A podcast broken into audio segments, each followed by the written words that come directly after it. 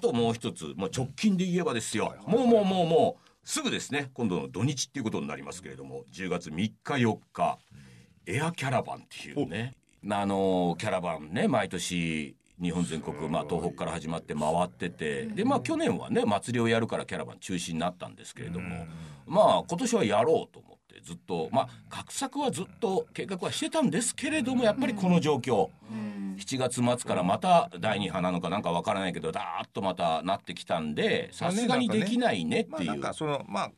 少なかったわけですけどもこういう状況でもね、うんまあうちはやってもいいですよっていうようなところありましたけど、ねありましたけそどれねでもやっぱりいろいろなんかこう体温ん測定するとかね,、ねうん、いろんなことがちょっと重々しくなってきちゃそううとこそろうがそう我々本当ポンとと行ってねそうなんですよね野ざらしみたいなところでやりたいみたいなところがありますからそうなねん。ですよねだからなんかもう今までのノリでなんかこうやりたいようにやれるっていうのが、あそうかお客入れなきゃやれるんだったってなんかねそうありましたもんねだからお客さんいないんですけれども、ねその配信でキャラバンみたいな雰囲気を、まあっていうのがまあ一応のあれなんですけど本当の名目は我々キャラバンに向けてグッズ作っちゃったんで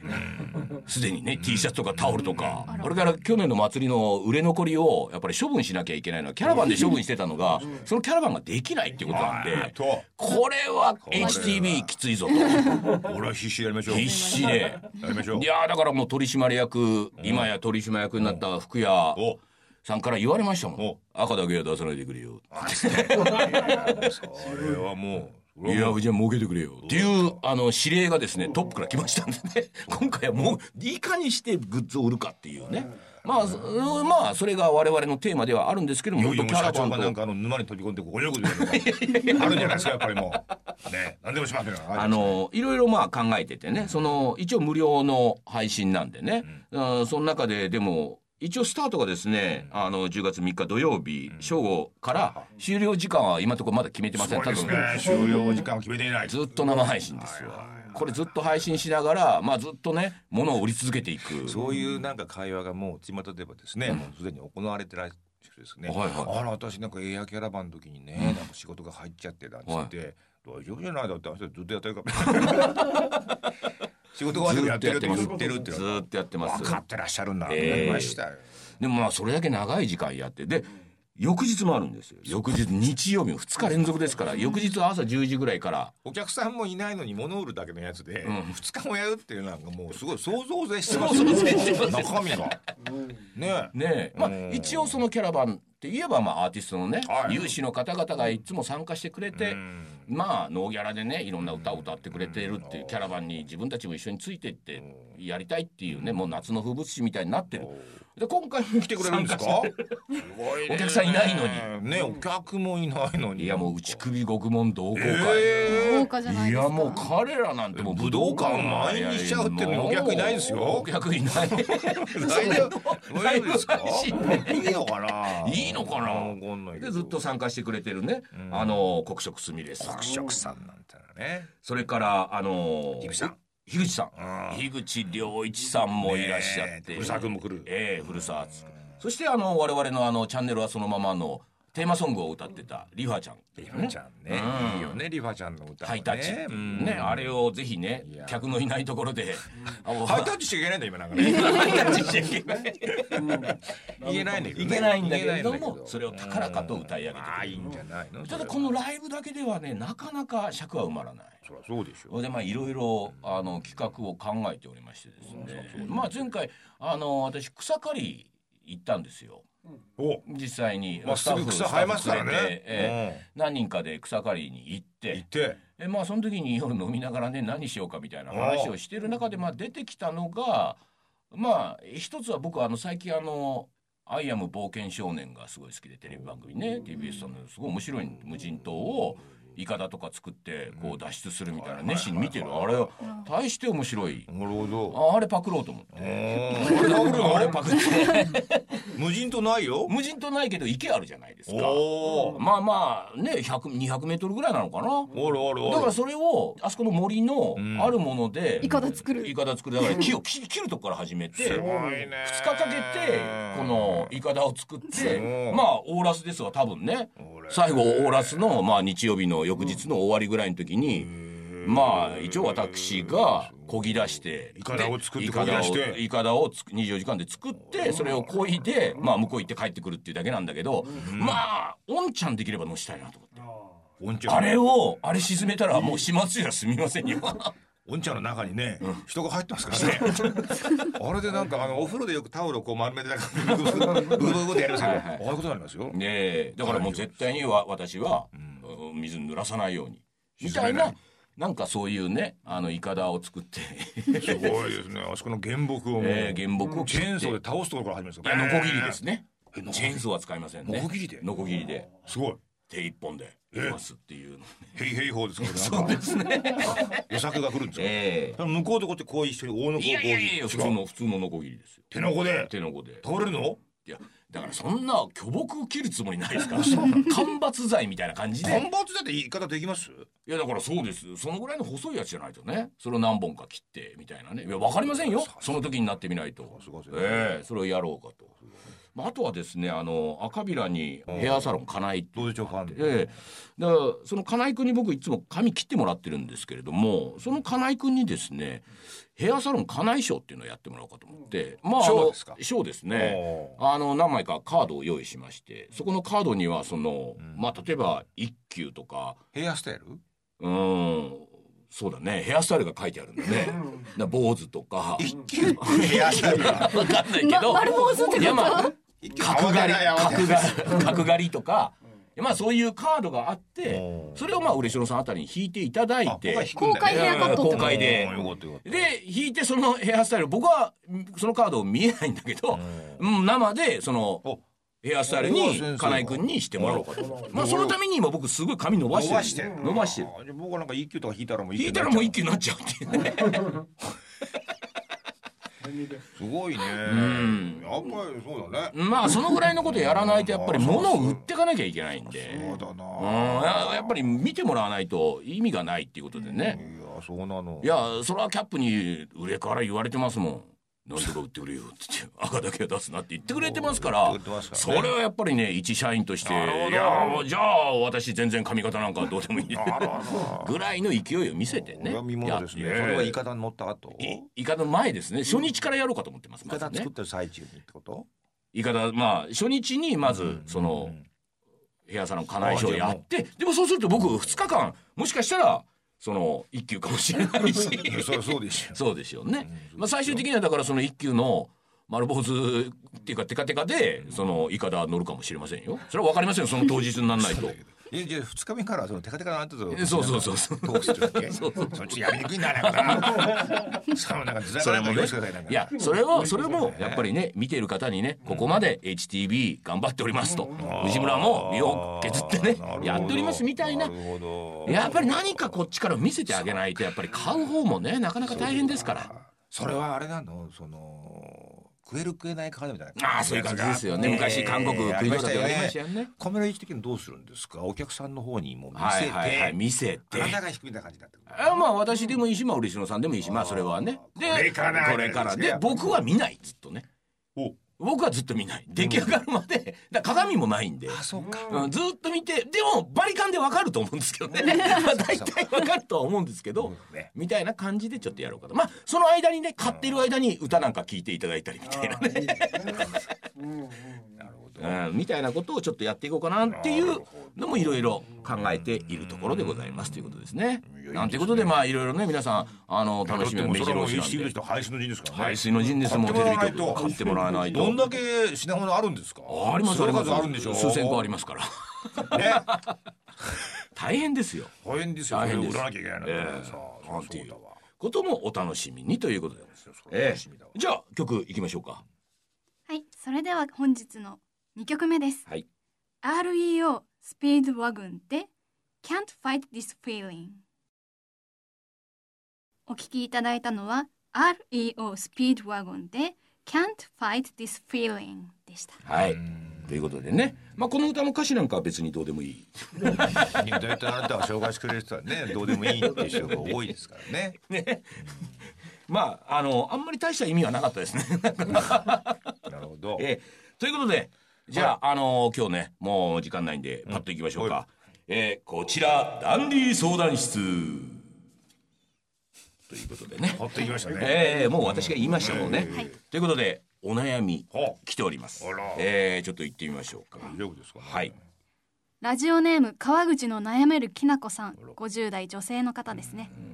私は細かい昭和人間ですあら。我が家は最近このコロナの中らリフォームに入うりんもうすぐ終わりを迎えようとしていますうんが職人だった父は若い監督の言動その他いろいろというか何もかもが気に入らずあら。毎晩酒を煽っては家族に当たり散らし私たち娘夫婦と母はほとほと参っていますうんまあ父に関しては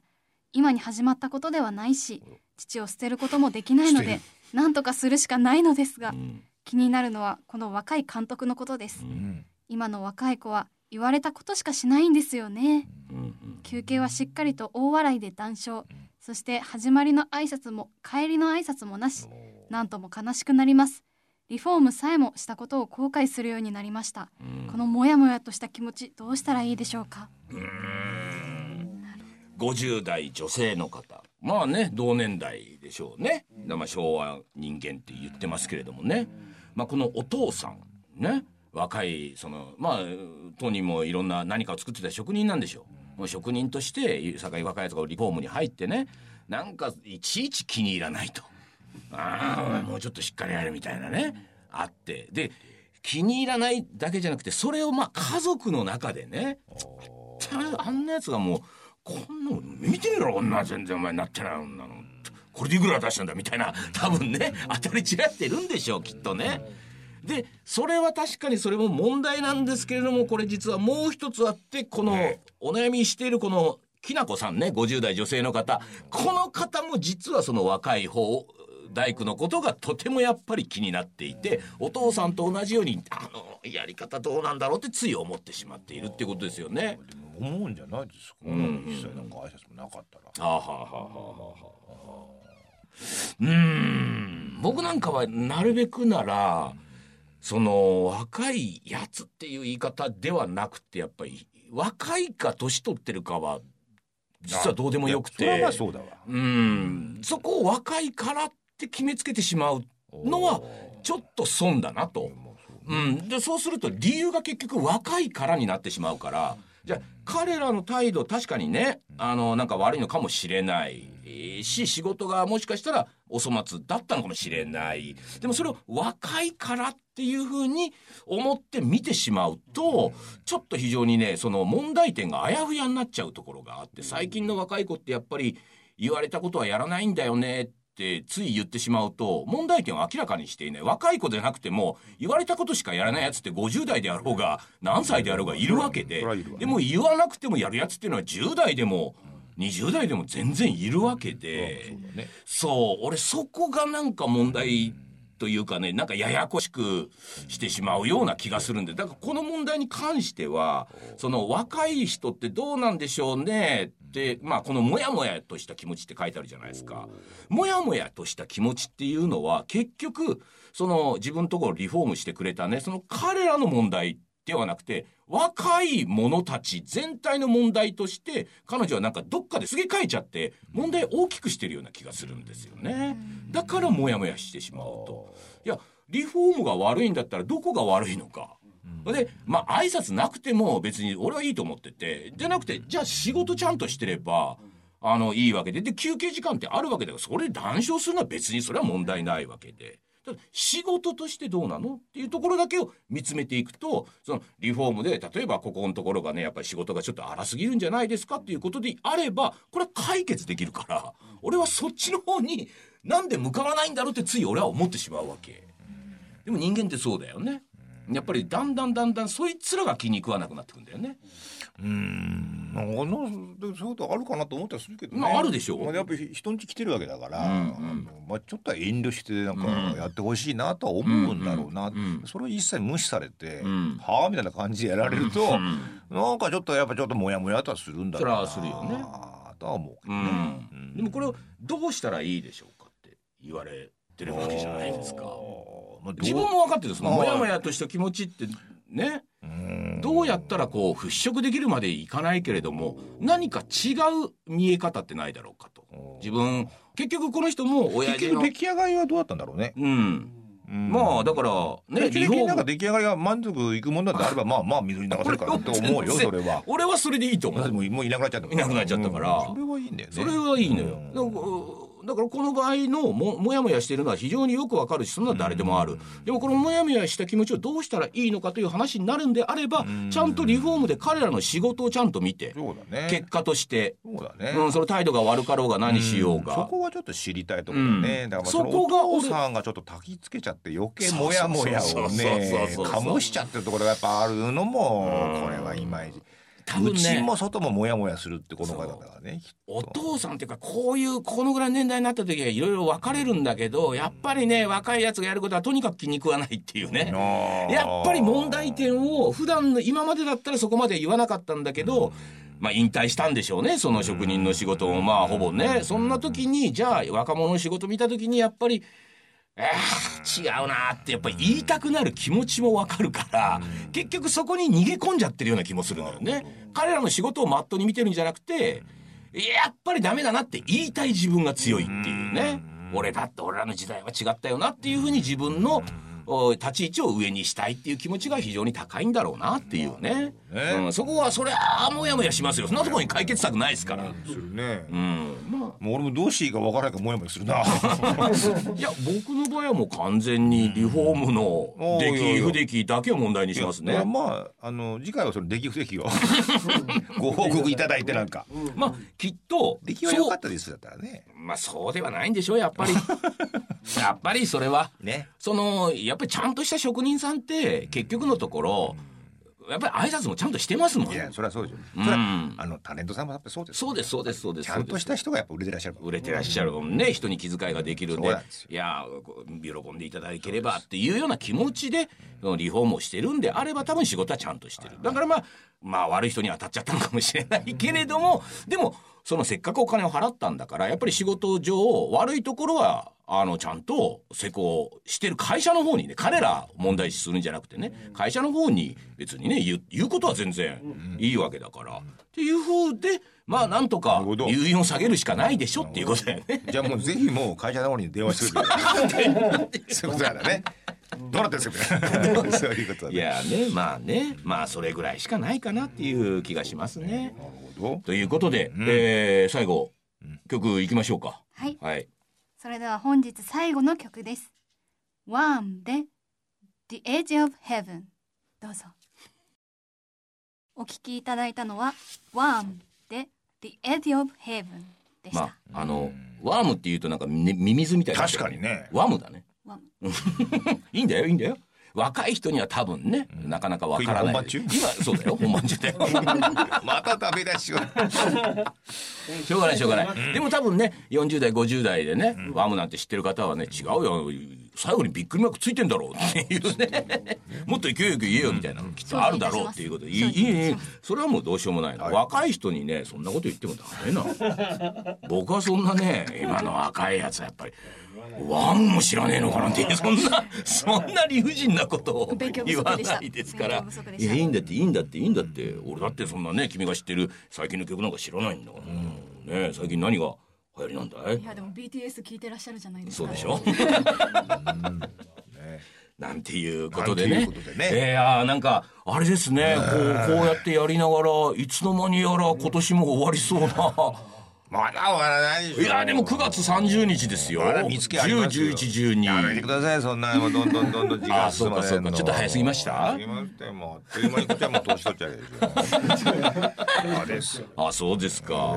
まあでもねあのー今年の夏はえらい暑くて僕その時に思ったのはですねいやいよいよいよちょっと本州住めないかなみたいな。本州は住めないでしょもう我々北海道に越した北北海海道道に人間にとっては40度ですよ、先生、今やもうあの30度って言ったらおおそんな暑くねえのかなって思うぐらいですよ40度になれば、ええはあいや北海道自体が昔のね我々が育った本州みたいな感じの暑さになんとなくなってきてますか昔ら、ね、は九州でもやっぱり夏の夜は涼しかったですよ夜は涼しい、うんだけど日中やっぱり暑い日があってねこううちわでバタバタするようなねそれはありますあよねの夏が北海道にもいよいよ来ってしまったっていう感じはありますからね。本州は夏に夜も足ついあであすざざざざざこれは厳しいね、あのクーラーがないと生きていけないっていうのはちょっとやっぱり人間としておかしいって僕は最近ちょっと思い出しちゃってーうん電気がないと生きていけないわけじゃないですか。そうでますあね、、北海道寒い場合はそれはそれは暖房だって最終的に火があるわけですからそれは昔からやってたんで、ね、冷房っていうのはないわけですからこれがないと暮らしていけないっていうのはちょっとどうかなとそして海水温が上がるとあんなにでっかい台風来るのかと思いますからねねえもうやめてほしいですよね、えーいろいろあるきっとねあるから我々今ちょっと北海道にいてよかったなと なんとなくそれはあり今ますよ最ね近思ってるっていみうんねなも来ればいいの、みんな来ればいい土地いっぱいあるのにさあるあるある。え、なんていうことでね、北海道から我々もね、こう東京虎ノ門に来て、そうですね、ええいつもやっておりますということでや。っぱりリモートでやるよりいいよねこっちえー、そそはねそのそのその通りでいすい。ねえーということでね、ひげ千夜一夜、えーお別れの時間となりましたと、あプレゼント当選者発表いたしましょう。ちろんえー、ぬえ太郎さん、えー岡山県40代女性の方、えー最初に読ませていただきました。ブーモリさん、北海道50代男性の方、それからこれも読ませていただきます。クララのゆりいかさん、愛知県30代女性の方、それからゆうてぃさん、東京都30代男性の方、とんちさん、静岡県40代男性の方と。いうことで、えーステッカーをお送りします。このステッカーもね、いよいよね、今の在庫がなくなったらしくてね、ちょっと新しいステッカー作ろうかとかね。あれちょっ何と年前に撮ったんですか写真あれも何年前結構前でしょ、ね3年ぐらい3、4年前。ねねねちょっと古くなりましたからねう。んまたステッカーも一新しようかな。まあ来年ね、話ですけれどまたあのラもインでね。攻めるええわかりませんね。 ちょっといろいろアイディアがあるんでなるね。ほど皆さんもちょっとそういうのもアイディアいただけたらと思いますね。えー今日から1週間はラジコのタイムフリー機能でこの番組をお聞きいただけます。さらに、ラジオクラウドというアプリを利用して繰り返し、お聞きいただくことができますということで、はいえー本日もお時間となりました。えーお相手は、藤村風子と嬉野正道とえー藤村忠久でございました。それでは皆様、おやすみなさい。おやすみなさい